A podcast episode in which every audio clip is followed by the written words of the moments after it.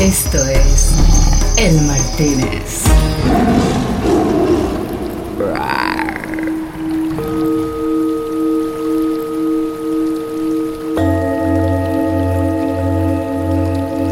Cierra los ojos y recuerda que El Martínez es un proyecto colaborativo de Rainbow Lobster. Inhala. Síguenos en Instagram y Facebook como El Martínez Podcast. Exhala. Y suscríbete en Spotify o en elmartinez.net.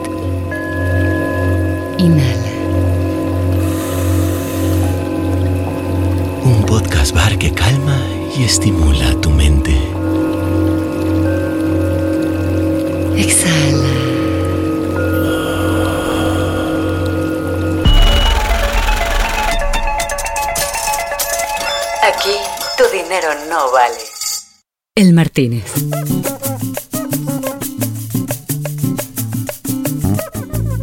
Fíjense qué noche para que esto sea el penúltimo episodio del año en el Martínez. A escasos días de que se termine el año, me encontraba con esta leyenda de la publicidad española, un tipo que ha marcado época, primero en una agencia que es icónica y luego fundando su propia agencia. Eh, Marley, si fueras tan amable.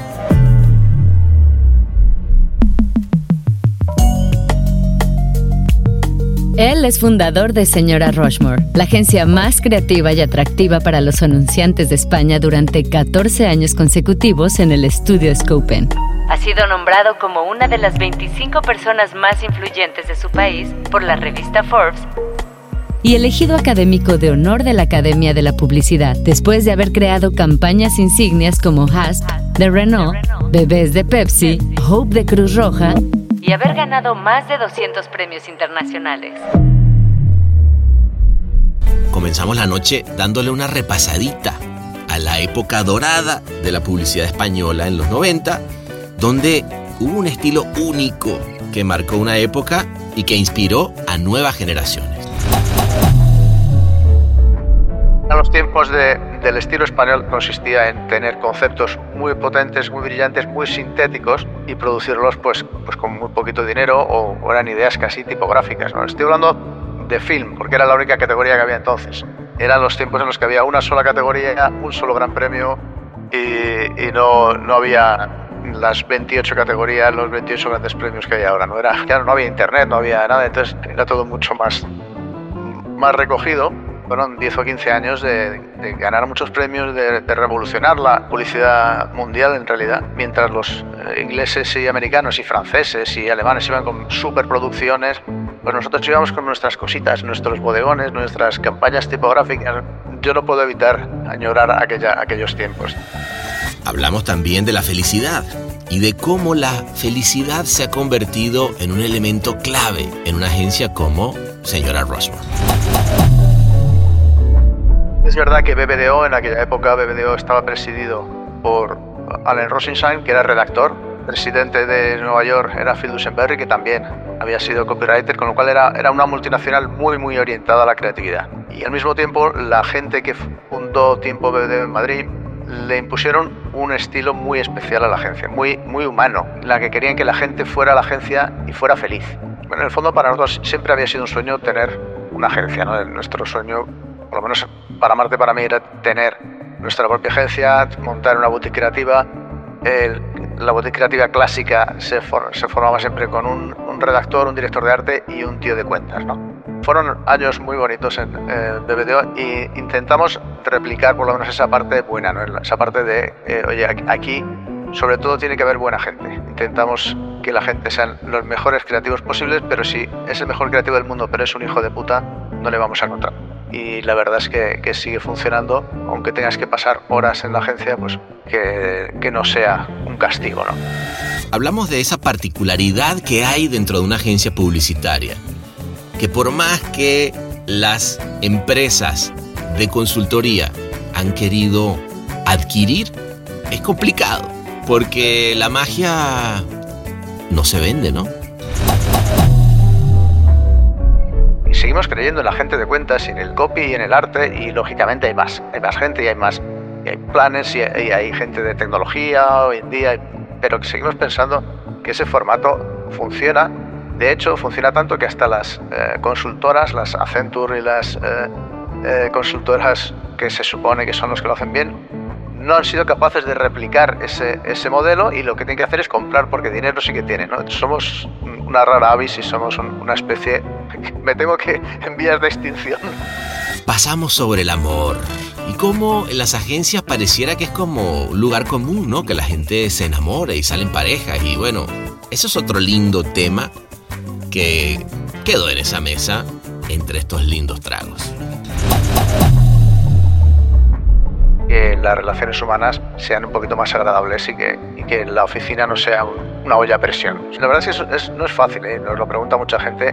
No somos el único caso, al final en publicidad dedicas tantas horas y estás tantas horas en la agencia que es fácil que encuentres tu pareja allí, ¿no? Lo pasamos muy bien y bueno, incluso yo allí conocí a, Marta. Tenemos la suerte de que somos muy iguales y muy diferentes. Nos parecemos mucho en muchas cosas y, y luego tenemos mm, carácter muy, muy distinto, aunque nos parecemos, lógicamente, en la visión que tenemos del mundo, en un acercamiento hasta a la política, a la familia, a, lo que no tiene que ver con la publicidad. Pero Marta es de una manera y yo soy de otra. Es decir, Marta es mucho más eh, extrovertida, yo soy mucho más tímido, más callado, es más difícil sacarme las palabras.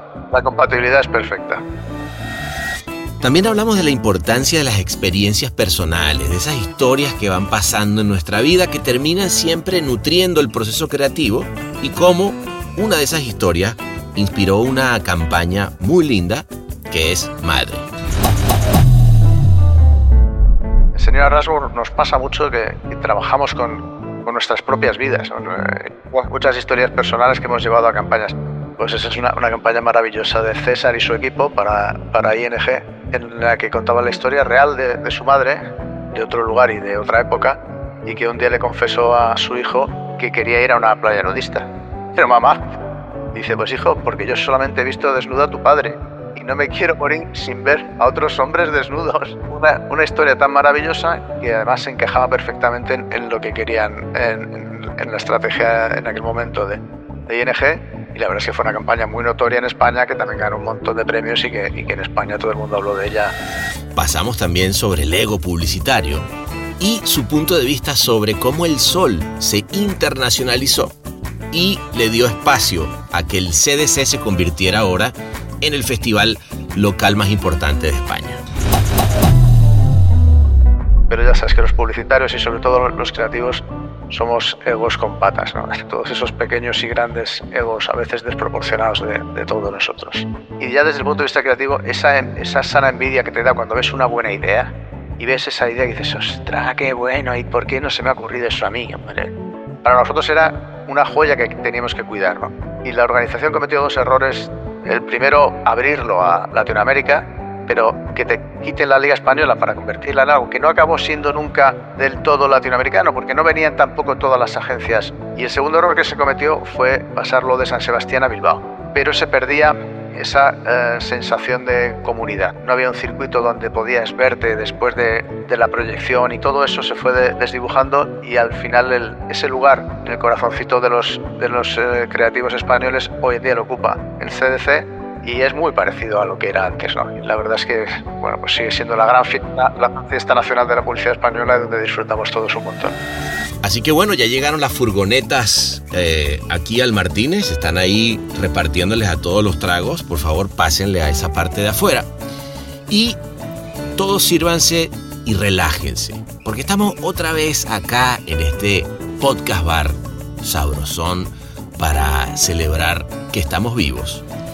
Así que por favor, agarren su copa, llénenla hasta el tope, ¿no? Respiren profundo y denle un trago para recibirlo, porque él es Miguel García, Vizcaíno.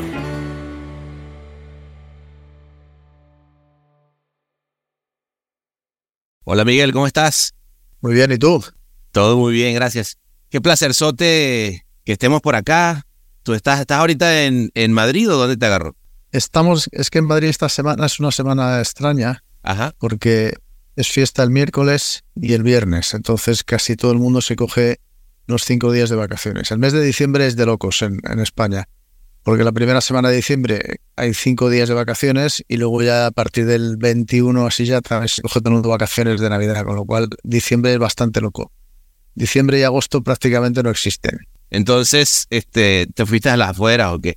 Sí, es, es un pueblo de Segovia que se llama Turegano. Tenemos aquí una casita de campo y hemos venido aquí a, a teletrabajar hoy, que hoy sí que es día de trabajo y ya mañana es fiesta. Bueno, yo te, yo te, yo te propongo que, que vayamos entrenando la fiesta porque allá ya, la, ya, ya está más tarde, con lo cual se acerca más a la fiesta que al trabajo y nos vayamos entonces a Canes a tomarnos un traguito en el Martínez, este, como para recordar ese lugar en verano eterno. ¿Cómo ves? Bueno, el Martínez nos trae muy buenos recuerdos, muy buenos. Sobre todo a la gente de, de mi generación en España. ¿Eh? Eh, nos trae muy buenos recuerdos porque era donde a finales de los 80 y, y primeros 90, pues eh, la delegación española nos juntábamos allí y tomábamos. Con lo cual, vámonos entonces a recordar ese momento, te- a recordar eso y, y mucho más. ¿Te parece? Lo que tú me digas. Venga, vámonos. Entonces yo estoy acá en Los Ángeles, acá.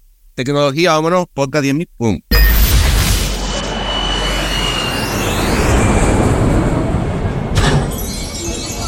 Bienvenidos a El Martínez. ¿Qué le servimos para empezar?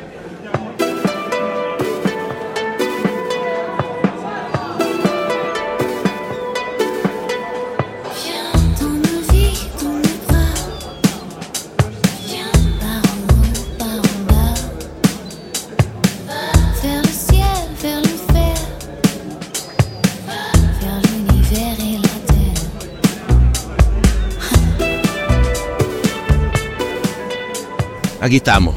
Miguel, ¿cómo ves? Este, ojo, este es el Martínez de los 90. ¿ah? Mira, mira alrededor. Está todavía la alfombra. eh, eh, hay, hay, barri- hay, este, ¿cómo se llama? Este, eh, cositas en las barras que dicen nombres de gente. ¿Qué, qué te vas a tomar? Un dry martini, hombre. Un dry martini. Bueno, este. Eh, François, s'il vous plaît. Dry ma- martini. Yo, yo me voy a echar un roncito si no te. y Un aniversario eh, en la roca. Este lo tiene, claro. Oye, Miguel, este. Pues qué placer sote, vale. Mira, mira que, venirnos de nuevo acá al Martín en los 90. Cuéntame un poquito eso que me estabas diciendo que te interrumpí antes, porque yo quería que me contara esa historia, pero rodeado de todo este, de todo esto. Mira, ahí en la mesa hay gente de España, este, se volvió una locura esto. Sí, la, verdad es que la- aquellos años, eh, como te decía, finales de los 80 y, y durante casi todos los 90, fue un gran boom de la publicidad española que, bueno, históricamente el Festival de Cannes siempre ganaba Estados Unidos y Gran Bretaña, Gran Bretaña y Estados Unidos, y durante pues 10 o 15 años España se metió sistemáticamente en el tercer lugar y, un año incluso quedamos en segundo lugar por delante creo que de Reino Unido cosa que era una locura y, totalmente desproporcionado pero bueno eran los tiempos de, del estilo español que, bueno que, en el fondo el estilo español era hacer de la necesidad virtud no como teníamos presupuestos de producción muy muy muy escasos pues el estilo español consistía en tener conceptos muy potentes muy muy brillantes muy sintéticos y producirlos pues, pues con muy poquito dinero o, eran casi bodegones o eran, eran ideas casi tipográficas. ¿no? Estoy hablando de film, porque era la única categoría que había entonces. Film, pop, teatro, film, pero eran los tiempos en los que había una sola categoría, un solo gran premio y, y no, no había las 28 categorías, los 28 grandes premios que hay ahora. ¿no? Era, era todo mucho más, más recogido. Y bueno, eh, yo no puedo evitar añorar aquella, aquellos tiempos, ¿no? Porque, porque era que hubiera un solo gran premio.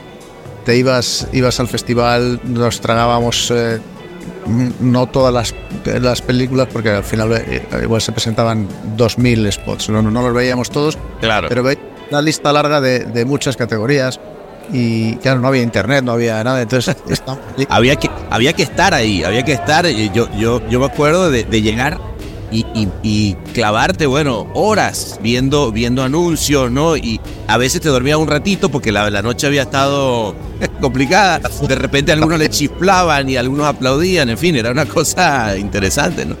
Tomábamos notas, íbamos con un cuadernito y tomábamos notas, porque había muchas piezas que las veías ahí en la lista larga y luego nunca más tenías la opción de volver a ver ese spot. Exacto. No había, no había No había YouTube, no había YouTube. Pero lo que, lo que pasaba en la shortlist sí que lo podías ver porque luego te vendían el, el Umatic con la shortlist. y con- pero lo que no pasaba a shortlist, pues había joyas que, que solamente veíamos allí a lo mejor 15 o 20 que estábamos allí subidos en el, en el palomar de- del palais viendo una categoría extraña que, ya se había ido todo el mundo a casa, ¿no? Entonces, esto lo hemos visto solo estos 14 o 15 frikis que estamos aquí. Era- eran, eran, tiempos, tiempos bonitos. Qué, qué buena, qué buena definición esa de frikis de la, de la publicidad, ¿no? Porque efectivamente eh, estar queriendo descubrir un anuncio tailandés este, que de pronto era, eras tú el único que le había gustado porque no pasaba ni a la shortlist, pero al final del día sabías que de pronto incluso te iba a inspirar para algo el año que viene, en fin, eh, de, acuerdo. Y, bien lo dices, ¿no? Estaba yo hace un par de semanas con, con Lucho Correa, que estuvo por allá por Del Vico, este, un, rato y hablábamos de, esta época de la, de la publicidad, que ahorita tú la describes y además fuiste gran protagonista eh, en- de, de toda esa, esa época, como dice, una época muy dorada, donde, donde la simplicidad, el mensaje como, como muy depurado, incluso, incluso de luego cuando vino la gráfica, esos anuncios de tipografía mínima, ¿no? Este, había una cosa en la publicidad española que tenía una firma, ¿no? Sí, luego, hombre, eso no dura para siempre, ¿eh? pero sí, sí, Claro. fueron, fueron 10 o 15 años de, de ganar muchos premios, de, de revolucionar la, la publicidad mundial en realidad. Y con, mientras los eh, ingleses y americanos y franceses y alemanes iban con superproducciones, pues nosotros íbamos con nuestras cositas, nuestros bodegones, nuestras campañas tipográficas y demostrábamos que, que con eso se podía también hacer ideas muy impactantes y conceptos muy vendedores, muy puros y ganamos muchos leones, la verdad.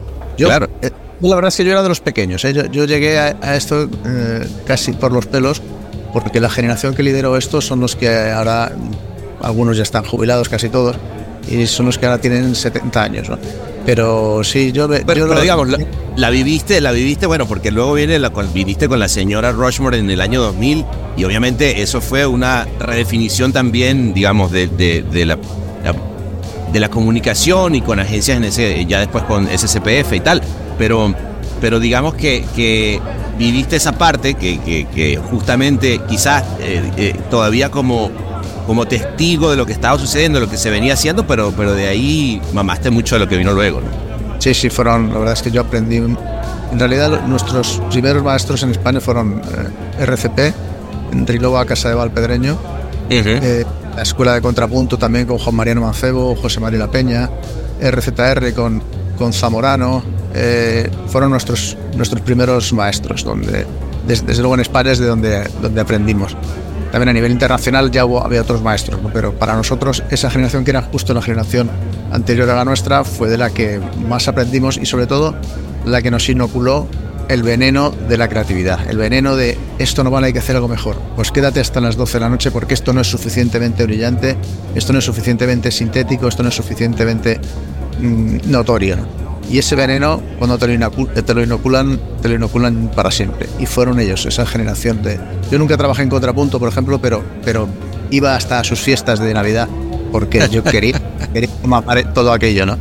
Y Claro. mi amigo José Luis Este me colaba en las fiestas de Navidad de, de otra agencia porque quería vivir aquello, ¿no? Y ya eran tiempos, Qué lindo. eran Qué tiempos lindo, gloriosos. qué lindo.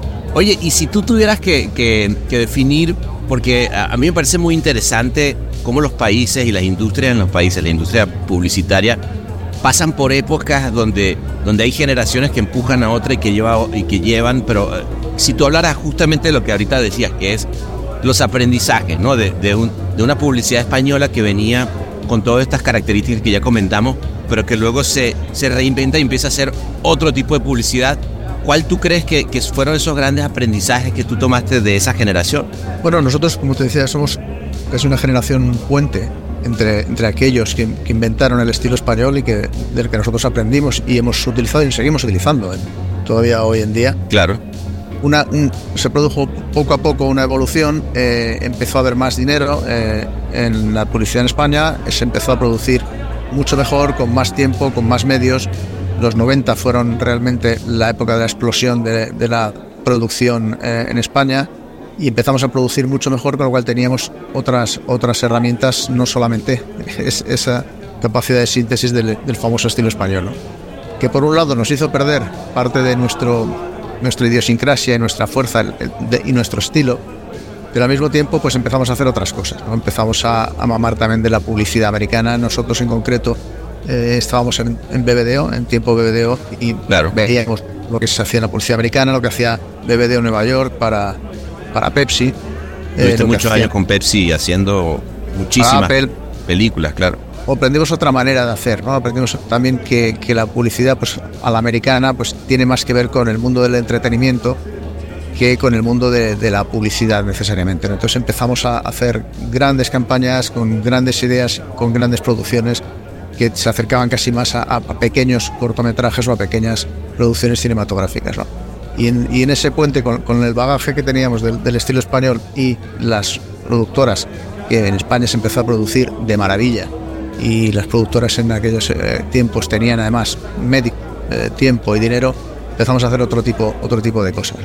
Y, y eso también, siempre nos, nos añoramos aquel estilo español, que es verdad que nos muchos, muchos leones en Cannes y luego no ganan tantos, pero también es verdad que, que en aquella época cuando el estilo español, eh, Latinoamérica no existía, en, prácticamente Claro. el mundo de la publicidad. Eh, Es verdad. lo- los, eh, los escandinavos todavía no existían. Y enseguida, pues en el mundo de los festivales, pues empezaron a aparecer los, los orientales, empezaron a aparecer pa- países como Tailandia haciendo cosas muy marcianas, pero que también no, el protagonismo. eh, países latinoamericanos, Argentina empezó a, a- con Aguilla Bachet Descollar. todo lo que vino después pues nos quitó mucho protagonismo en Cannes. eh, los, los, eh, los nórdicos, los suecos, los, los finlandeses empezaron a hacer cosas muy divertidas, muy marcianas, que también nos quitaron parte de, de nuestro huequito en, en el Martínez. y al final, Aquí al ladito. bueno, Ahí, míralos ahí. o sea, al final, eh, España, de, en- de cara al mundo festivalero y sobre todo al, al Martínez, pues, eh, pues ah, está ocupando pues, el puesto que realmente nos, nos corresponde por, por nuestra industria, ¿no? que es de, del, del quinto al décimo. Es pero ojo, ojo que no es menor estar en el top 10. Oye, por cierto, saluda ahí con ese Martini Rey. Yo, yo este roncito me lo voy a. mm. Dale, dale. Eh, no, no, porque viste que aquí llega rápido y te lo sirvieron, creo que como. Creo que ya te conocen aquí. Se me hace que has venido dos que tres veces, Miguel. Solo para desconocedores. El Martínez.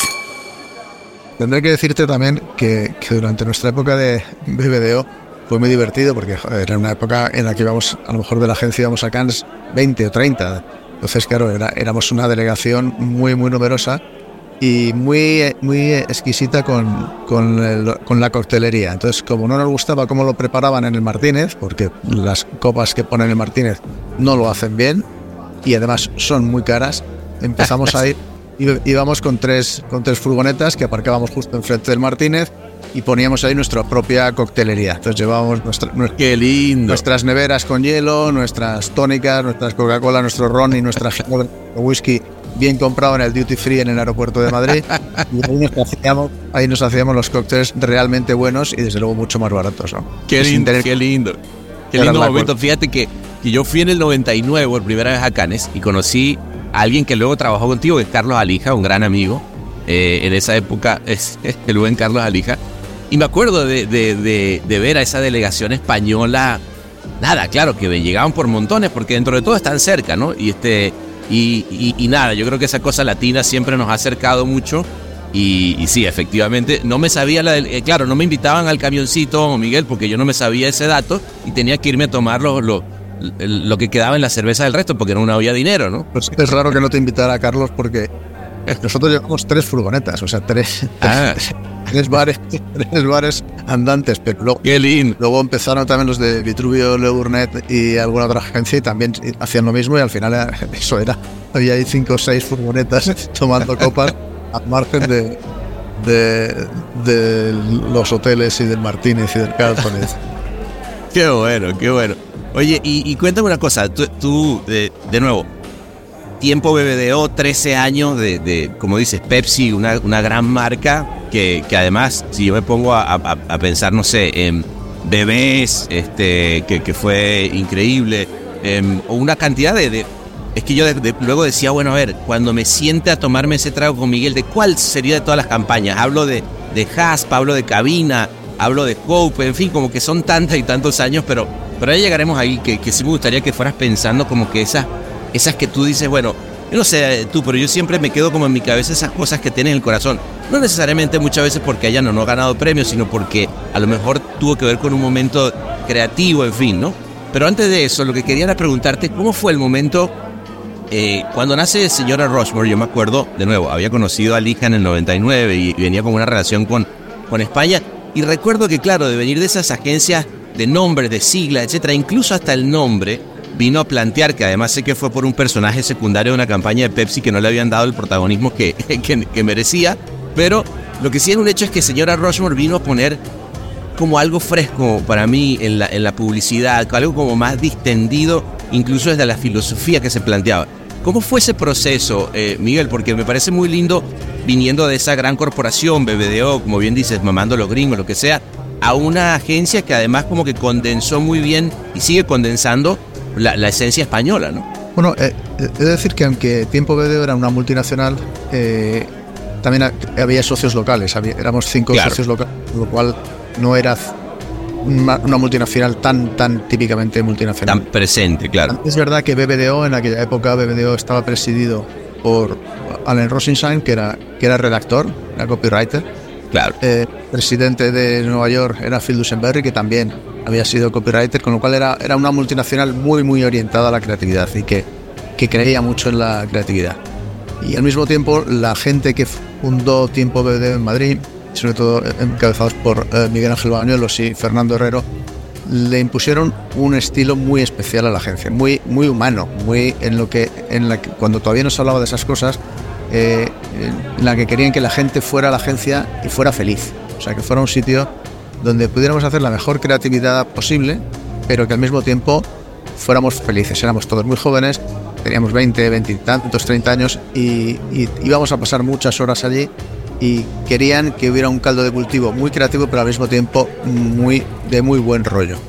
Y eso lo, estuvieron impulsando desde el primer día, que los 14 o 15 o 20 años que pasó gente allí, pues lo recuerdan como un sitio donde, bueno, el lunes sonaba el despertador y no te hacía tanto daño. Ah, hombre, se- Ok. está mejor, se está mejor en la playa, pero íbamos a trabajar contentos y luego nos quedábamos allí y seguíamos eh, tomando copas con, con los eh, amigos de la agencia cuando, cuando acababa o te quedabas hasta las tantas haciendo una campaña. La verdad es que fuimos, a toda aquella generación de, de los años 90 en BBD, fuimos muy felices, lo pasamos muy bien y bueno, incluso yo allí conocí a, a Marta con la que, la que Eh. llevo 33 Tu, años. du- tu dupla eh, eh, laboral y sentimental, digamos. dupla de vida con, con la que llevamos 23, 30, no, 33 años, que son 24 horas al día, que, que contabiliza como el doble. sin duda, sin duda. No, pero fueron, fueron años muy bonitos en eh, BBDO y intentamos replicar lo bueno de, de aquello, ¿no?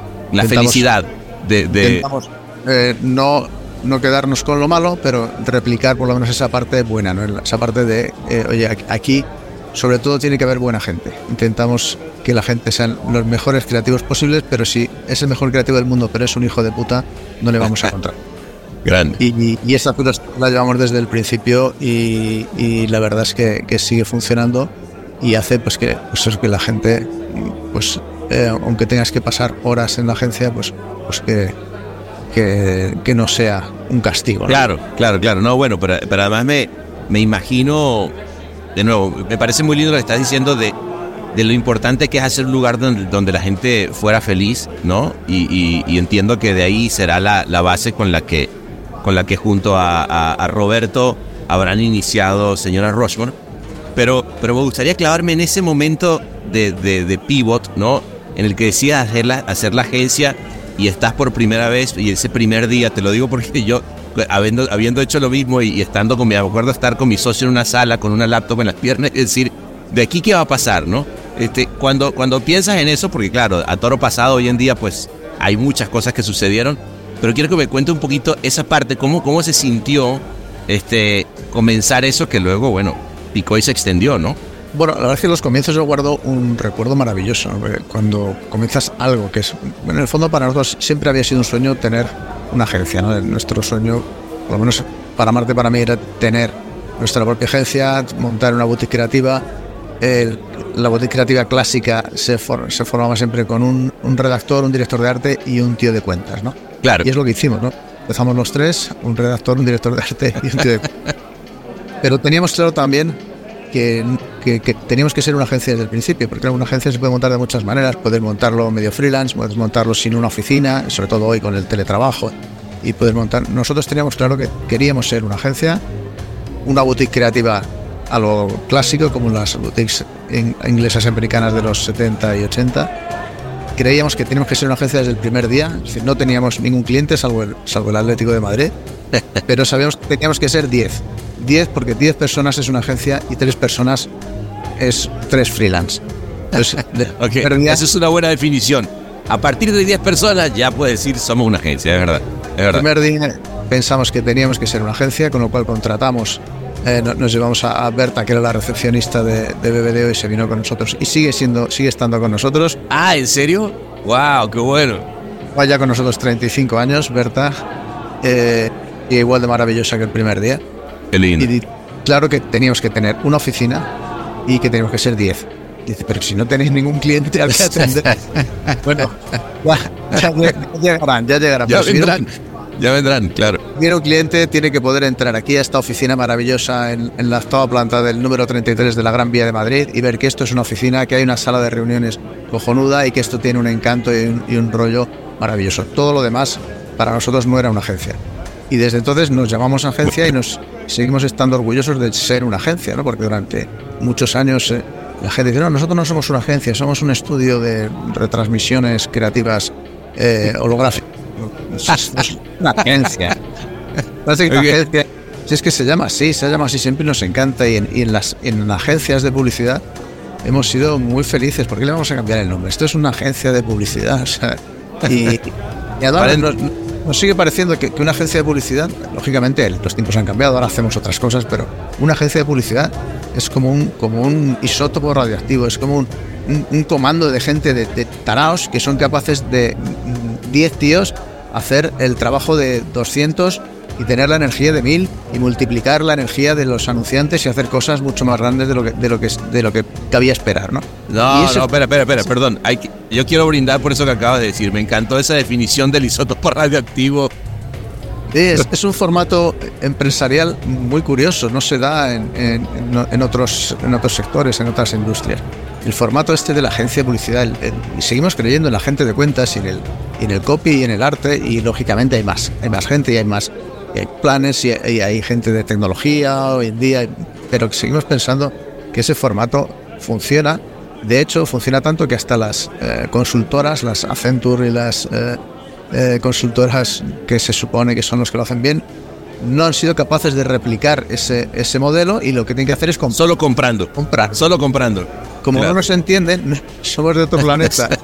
un formato que es, que es totalmente reproducible, pues, pues solamente pueden comprar porque dinero sí que tienen. ¿no? Entonces, que compran eh, eh, Droga 5, compran Shackleton en España y reproducen o intentan re- reproducir comprando. Pero somos, somos una rara avis y somos un- una especie, me temo que en vías de extinción. Esto es El Martínez.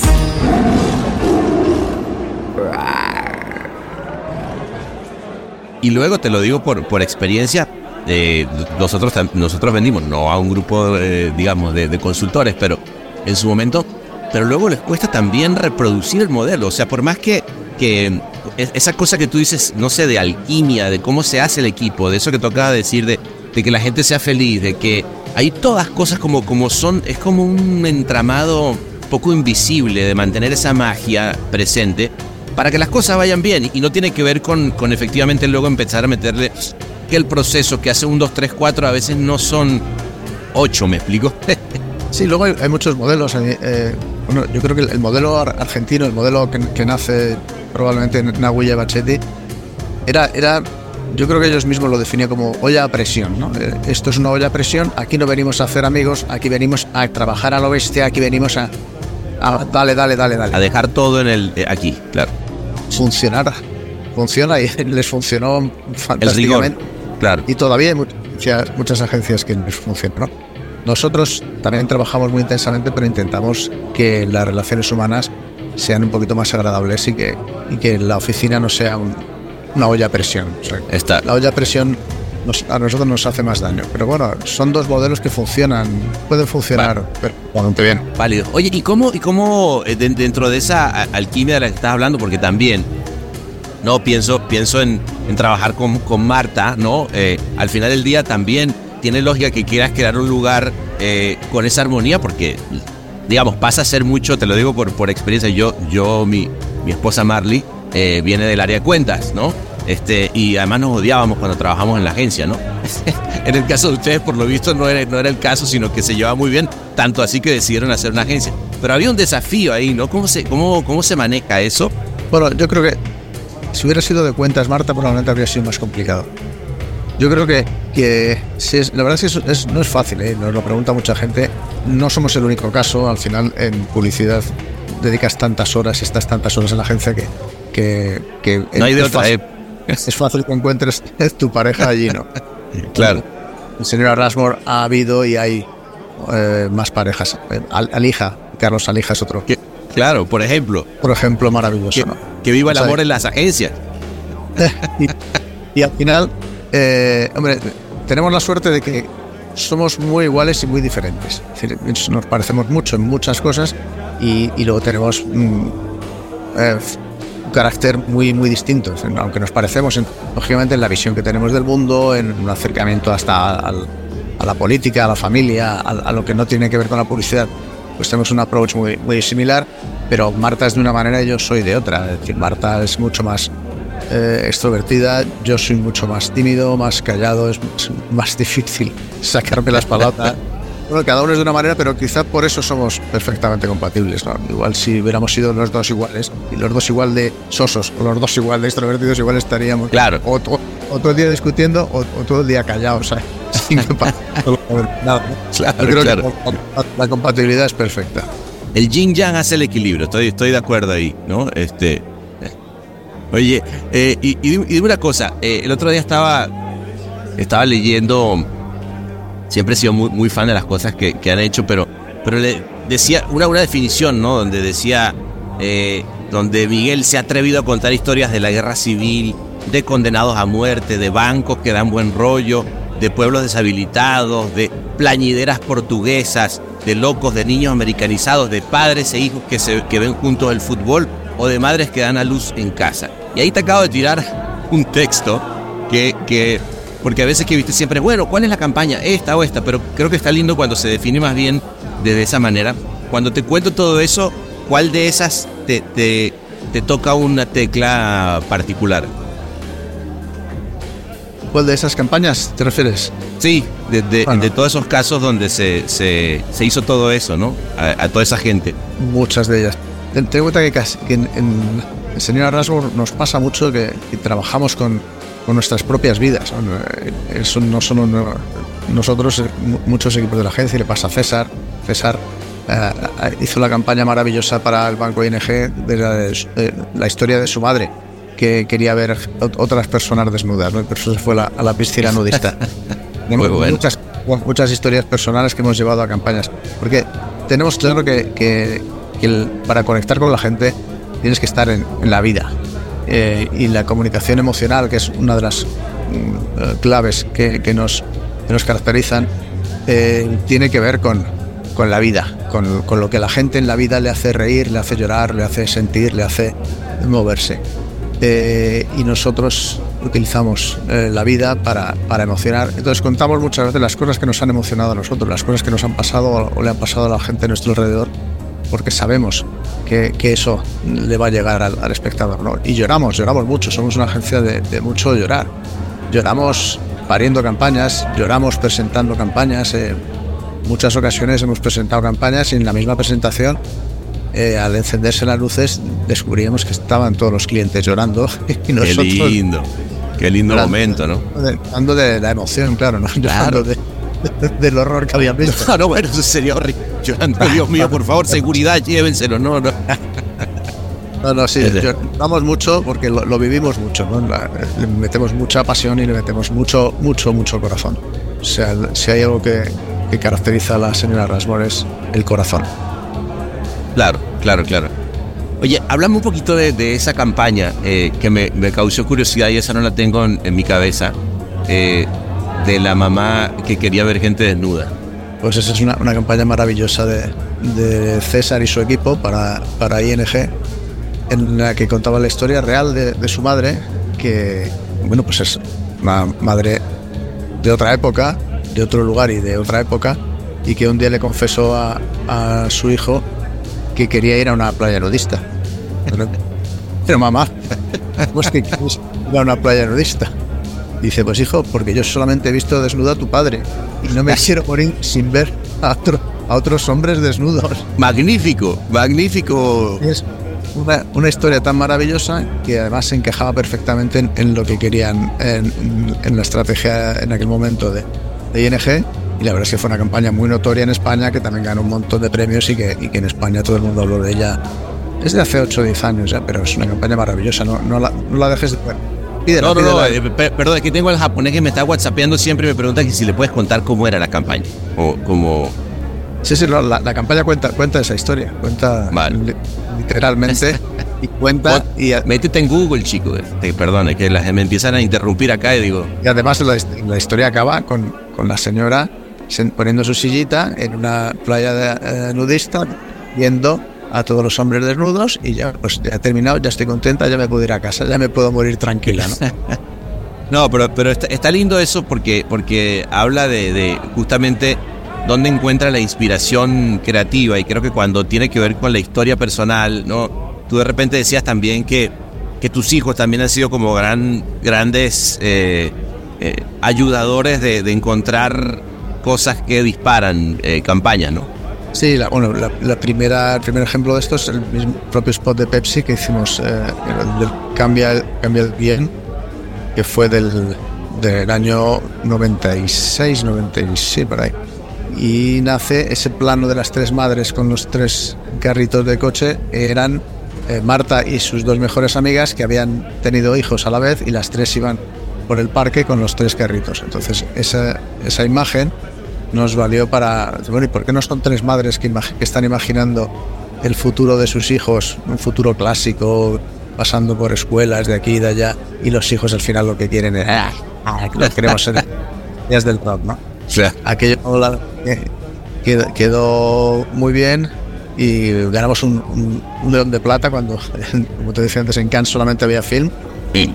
y, y la campaña funcionó muy bien y, y fue un, bueno de hecho el- aquel, aquel concepto del change the script fue un, un concepto mundial que nació desde desde el tiempo de en Madrid y se, y se estuvo utilizando durante tres o cuatro años a nivel mundial Ahí, ahí se empezó a, a- a- a exportar creatividad eh, de España para afuera, ¿no? Y además un conceptazo. sí sí eso, eso fue un ejemplo de, de- de exportar creatividad luego incluso los, los de BBDO Nueva York estuvieron haciendo creatividad con este concepto durante dos o tres años claro ellos producían con, con más dinero ellos producían de, de otra manera Pero Claro. bueno, no les costó, ¿eh? Les costó tener que asumir que iban a hacer creatividad. Uy, Ellos, les, pegó, les pegó en el orgullo del Mad Men, ¿no? eh, con, un, sí, con un concepto de unos africanos que han venido aquí un día. fue, la verdad, es que fue, uf, fue una historia muy bonita y de la que aprendimos mucho. Mucho de lo que hay que hacer y de lo que no hay que hacer en, un proceso en un proceso de una, de una campaña internacional. Porque es curioso, porque cuando te presentas a concursos internacionales, eh, hay veces que discutes más con tu propia red que con las que, con, los enemigos y con los que realmente son tus enemigos, ¿no? que son las otras redes que se presentan al concurso. Y al final tienes más problemas con tus propios compañeros y egos y peleas y, y quién que hay que llevar y qué no. Y, hay- peor rollo con ellos que con, que con Macán en aquel momento, que no tenía nada que ver con nosotros. O, Es que, es que sí, a veces las cosas internas, y, y yo por eso te digo, incluso en las redes, eh, co- como, dice, eh, la idea que llega hasta allá ya sobrevivió y pasó una novela completa, ¿no? Sí, sí, bueno, aquellos no te podría contar, pero casos de, de, uf, de, de- de pequeñeces, de egos, de bueno, pero ya sabes que los publicitarios y sobre todo los creativos somos egos con patas, ¿no? Es, de lo más complicado de esta, de esta profesión, ¿no? Gestionar todos, esos pequeños y grandes egos, a veces desproporcionados de, todos nosotros. Totalmente, totalmente. Y, además, viéndolo, viéndolo evolucionar, ¿no? En agencias que se han venido transformando también en una época eh, Miguel, donde, donde incluso las- las camadas nuevos creativos, pues el, punto de vista del mundo es diferente, incluso mediáticamente, cómo se aborda eh, la, importancia cada vez más fuerte del, posteo, del always on, de la, de la big data, en fin, hay una cantidad de cosas que te traen los clientes a la mesa que, que replantean.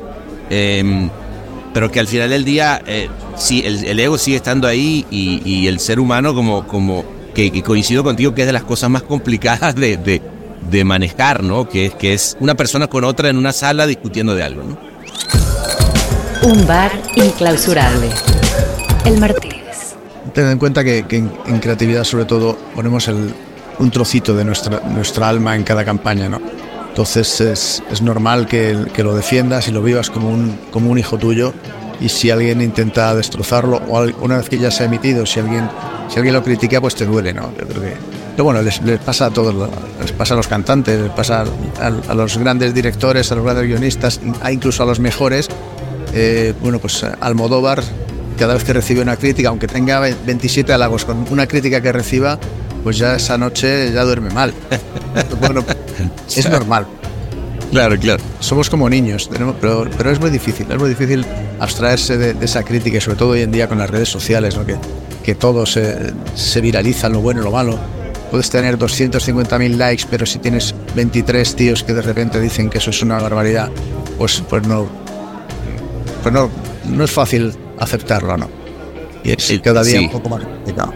el, el- el hate, ¿no? Porque eh, además es muy difícil que, que a lo mejor toda una cantidad de gente que le encantó, es difícil que se tome el tiempo para llegar y decir, oye, por cierto, qué bueno está, me encantó. Es, es mucho más fácil la red de ese poquito que, que, que genera hate, ¿no? El hate Y más interesante además para el resto que lo ve, ¿no? y más morbo, el hate, el, el hate se reproduce con mucha más velocidad que, que el like. No, no, es, eh, es verdad. Pero, pero sigo pensando que, que eh, como van cambiando los medios, ahorita tú hablabas, por ejemplo, de un León de Plata, en una época donde el porcentaje de, de premio versus las inscripciones era, impresionante, ¿no? O sea, ganarse un León de Plata en esa época, eh, digo, lo que sí sigue vigente y- y va a seguir es el valor de una, de una gran idea, de un concepto y de, y de contar historias que, que, resuenen con la gente desde lo personal, ¿no? Sí, yo creo, yo creo que eso, esa magia va a seguir existiendo. ¿no? Eh, es probable que haya eh, pronto una inteligencia artificial que también sea capaz de reproducir un guion que incluso puede llegar a emocionar, porque bueno, si imitas cuatro o cinco que han, que han tenido éxito, pues es posible que, que en algún momento pueden llegar a hacerlo. Pero esa, esa magia, esa, eso que sientes eh, cuando, cuando ves algo bueno, es- es- eso es, es muy difícil de, de reproducir y es, es muy, muy especial. Y ya desde el punto de vista creativo, esa, esa sana envidia que te da cuando ves una buena idea, Uf, de quien sea, eh, de, de tu país o de fuera, y ves esa idea y dices, ostras, qué bueno, ¿y por qué no se me ha ocurrido eso a mí? hombre?". Ah, eso es maravilloso. Es, es de tener, eso como decíamos antes, tener inoculado el veneno de, de las buenas ideas, de la buena creatividad y, de, y del buen criterio, ¿no? porque para eso alguien te ha tenido que enseñar el criterio de lo que está bien y lo que no está tan bien. es, ese cómo no se me ocurrió a mí es, es magnífico. Y, y creo que y- y va sobre un tema que te- también te quiero preguntar. Ahorita que hablabas de ese cambio eh, más hacia los 2000, cuando, cuando de repente Argentina empieza a descollar, bueno, incluso antes, con lo, lo nombrabas también a Guglio Achetti. eh, últimamente, en, los últimos, en la última década, Colombia ha venido despuntando creativamente cuando hablamos a, a nivel a nivel mundial, premios, en fin, ¿no? Como poner ideas en la mesa de esas que te hacen, eh, que, te generan envidia. Pero sí es cierto que, que antes Latinoamérica no, no, no pesaba eh, nada, ¿no? Te lo pregunto porque recuerdo un momento en la publicidad española, cuando el sol se abre a Latinoamérica, eh, y ahí eh, recuerdo que hubo como una cierta fricción y, en, en- dentro de España, porque la gente decía, pero si este es nuestro festival, y yo me acuerdo que además era como muy, muy, mm, daba mucho orgullo ir, todo el mundo me decía, tienes que ir al sol de San Sebastián, etcétera, y luego me tocó ir por primera vez a un jurado. Y, y, eh, estar entendiendo cómo de pronto Latinoamérica empezaba a hablar con los españoles. ¿Cómo, cómo viviste tú esa, ese, cómo lo, lo has visto? Y creo que está muy bien también que el CDC se, se mantuvo ahora como ese lugar donde, donde los españoles pueden, digamos, mm, poner la vara de la creatividad local, ¿no?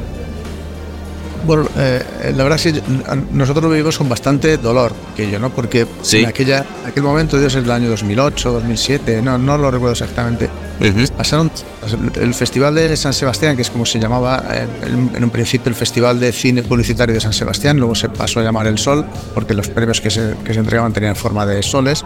Sí. Eh, era durante 20 años fue, era el gran festival de España, no era el, el festival donde, además si tú has ido a San Sebastián ves que no solamente el, el festival, sino que luego la convivencia eran tres Todo lo que pasa, claro. días donde te veías con gente que no- hacía mucho tiempo que no, que no veías, donde comías además de puta madre porque San Sebastián es la cuna de la gastronomía. Porque mm, los, eh, la, la coctelería en San Sebastián es mucho mejor que en Cannes. Sin duda. La casa del whisky es una maravilla. Claro, la playa de la Concha, que a, a los argentinos os suena raro, es un mundo de, que se llame la Concha, pero, pero que es una maravilla. La ciudad es de las ciudades más bonitas del mundo. Entonces, para nosotros era una joya que teníamos que cuidar. ¿no? Y, y la organización cometió dos errores dramáticos. El primero uh, fue abrirlo a Latinoamérica cuando era la Liga Española. Dices, bueno, pues si la Liga Española es muy interesante, ¿por qué la conviertes en la Liga? Que además ya había festivales latinoamericanos a los que ya íbamos y nos presentábamos y ya sabíamos que eso era un festival latinoamericano, ibero- ibero- iberoamericano, como lo quisiéramos llamar. Pero que te quiten la Liga Española para convertirla en algo que no acabó siendo nunca del todo latinoamericano, porque no venían tampoco todas las agencias buenas eh, latinoamericanas. Había Sí. a- a- brasileñas solamente venían dos. Estaba la polémica esta de ya, pero si es realmente latinoamericano, ¿por qué los jurados son el 80% españoles? Exacto. Solo- Era, era toda una cosa muy artificiosa Muy y que yo rara. creo que. Eh, que ni gustó en, en España ni acabó de convencer tampoco del todo a las agencias latinoamericanas. ¿no? Entonces, mm, nadie podía venir a recoger los premios, porque claro, ¿cómo vas a cogerte un vuelo para recoger los bronces? Eh, al final, pues venía muy poquita gente de Latinoamérica, los que estaban de jurado y, y- la prensa y poco más. ¿no? Y el segundo error que se cometió fue eh, pasarlo de San Sebastián a Bilbao. Que Bilbao es verdad que es una ciudad también maravillosa, una ciudad a la que le han dado la vuelta en los últimos 20 años y es, es otro Bilbao distinto al que conocíamos en, los 80 y 90, pero se perdía esa eh, sensación de comunidad, ¿no? porque ya es una ciudad más grande, no había un circuito donde podías verte después de, de la proyección y quedar y tomarte unas cañas y hablar y abrazarte, reírte, comentar los premios. Y eso, eso se, se fue perdiendo, se fue perdiendo con yendo a Bilbao, después de Bilbao ya fueron a, a Madrid eh, y, y- y todo eso se fue de- desdibujando y al final el- ese, ese lugar en el corazoncito de los, de los eh, creativos españoles hoy en día lo ocupa eh, el CDC con el Festival de San Sebastián, que ahora no es el, el que Re- retomando, retomando las raíces del lugar, claro. y se, se, se reconvirtió, se, se transformó eh, en, el, en el festival más importante y como si se hubiera trasplantado el alma de aquel festival anterior, pues ahora ese, ese alma lo tiene eh, el día C del Club de Creativos y es muy parecido a lo que era antes, ¿no? La verdad es que, bueno, pues sigue siendo la gran fiesta, la fiesta nacional de la publicidad española donde disfrutamos todos un montón. Ni modo, voy a tener que ir al CDC un rato a, a- a conocer. Es, es- no he ido nunca, fíjate, al CDC en San Sebastián. ¿Pero fuiste al sol cuando estaba cuando era Sí, sí, al sol fui eh, cuando era todavía, cuando se hacía en San Sebastián, me pareció magnífico. Es más, recuerdo que estaba el año en el que ganó W, agencia del año, y empezaron a patear el cursal como si se fuera a caer porque no podía ser que una agencia digital ganara mejor agencia del año. Yo creo que eso lo hemos ganado. Lo demás es todo muy parecido. El festival, bueno, ahora, hay- ahora hay más hay más charlas, no solamente la proyección y los premios y la gala, sino que hay muchas charlas muy interesantes. Pero básicamente el alma viene a ser el mismo, todo muy parecido. Ve, Lo no, pues hay que ir. Ahora, ahora no se silba y se patalea nada. Ahora el, el respeto por el trabajo eh, y por, por el respeto por el trabajo del jurado y el respeto por el trabajo de tus compañeros, la verdad es que es algo muy de valorar. Ahora ya no se silba nada, solo Ah, aplaude. qué bueno. Ahora solo se aplaude o se mantiene silencio si hay algo que no te gusta, ¿no? Pero, pero afortunadamente se han, se han eh, dejado de silbar y patalear las piezas. Eso me Qué parece- bueno, qué bueno, porque si te acuerdas de ese, de ese año, ¿no? Que te, te Sí, cuento. no, todos- Fue una locura. Todos los que hemos llevamos muchos años en, en esto hemos sufrido alguna vez algún, ¿Alguna vez algún pataleo y realmente es muy desagradable, ¿no? Porque al final dices, eh, yo he presentado esta pieza, eh, al jurado le ha gustado, eh, no, no tienes por qué faltarme el respeto a mí, ¿no? Si no te gusta, pues no te gusta, ¿no? Pero Claro, claro. lo que te... o Silva, si quieres el jurado, pero esta, esta chica que está subiendo a recoger el premio está pasando un mal rato tremendo. Pero bueno, eso pasaba mucho en Cannes antes. ¿eh? Yo me acuerdo de una Sí, las chif, los chiflidos.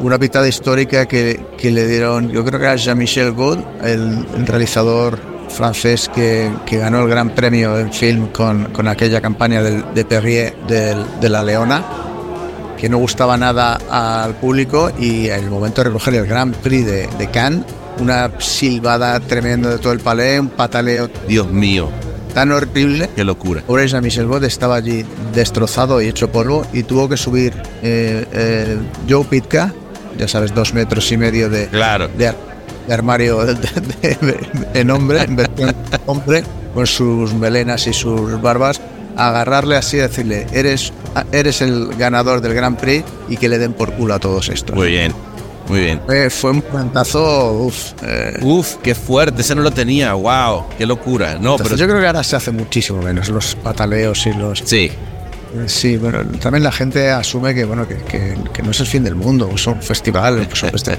está muy bien, pero, claro, claro. vamos va. a ver Po- pongamos, que tu pieza no haya que tu pieza no haya ganado y, y la del otro sí, aunque tú consideras que fuera mejor, bueno, bien, ya está, esto es la vida, pasa, eh, bueno, todo es subjetivo, no. no poco el de del- perspectiva.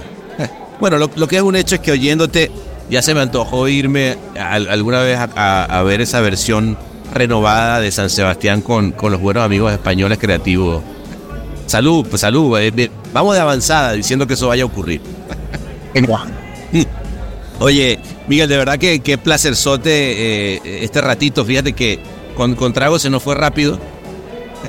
Este, Ah, sí, pero ya llevamos ya casi una hora. así pasa aquí en el Martín, uno ve, uno empieza, se toma tres tragos y de repente se le va, se- y ya de mañana, mira. Muy bien, muy está siendo muy agradable. No, de verdad que qué placer. Eh, como te digo, me quedo con esa, con esa, ese pendiente. Yo te, yo te, te diría que ahorita apaguemos, acá- apaguemos acá el- el- la grabadora. Aquí hay varios del, del- de España, mira, ahí ya están llegando todos. Eh, creo que se, se se estacionaron tres furgonetas aquí afuera. Di- Dijiste lo del hielo y lo fueron a buscar. Bueno, Así el, año- que- el año pasado, el año pasado lo hicimos, eh, otra vez. ¿Ah, sí? El año pasado Ah, Tenemos que recoger eh, un león y fuimos eh, sie- ocho de la agencia y volvimos a alquilar una furgoneta y volvimos a hacer lo de los hielos. eh. Bueno, que- espero, espero que el año que viene se haga de nuevo y me invites. Si me ves por ahí, me digas, mira, aquí tengo algo, eh, de- el- eh, póntelo aquí sin que nos vea la policía. Eso cuenta con ello. Buenísimo, Miguel. Oye, pues un placerzote de verdad. Pues un placer, encantado de, de haber estado en Martínez contigo y nada, a ver si nos vemos en Martínez de verdad o en el, o en el Museo del Whisky de San Sebastián. Que así sea.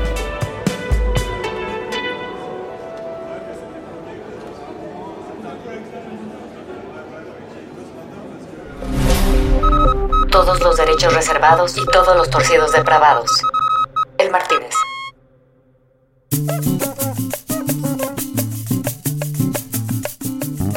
Se fue volando la noche de contrabando.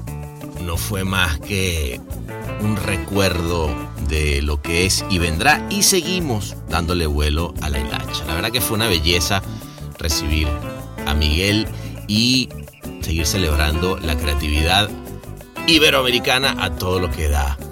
Yo creo que lo que es importante es pensar que con este espíritu navideño que nos embarga, no nos queda más que brindar mucho.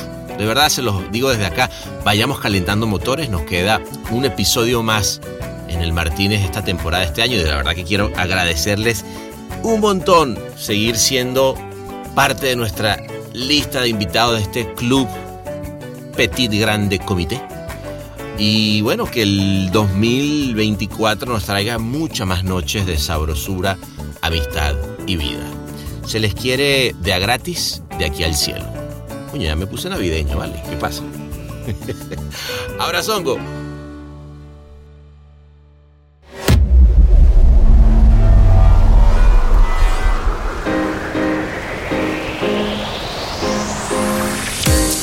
Este episodio fue mezclado y musicalizado por el gran Ahmed Cosío en Ciudad de México. Locución de la voz Marley Figueroa desde Ley. Investigación y booking, Natalia Visione desde Buenos Aires. Escrito por Sebastián Arrechedera. Dirección de arte y redacción Ángela Forti. Desde Madrid. Una producción colaborativa de Rainbow Lobster. El Martínez, un podcast bar improvisadamente meticuloso.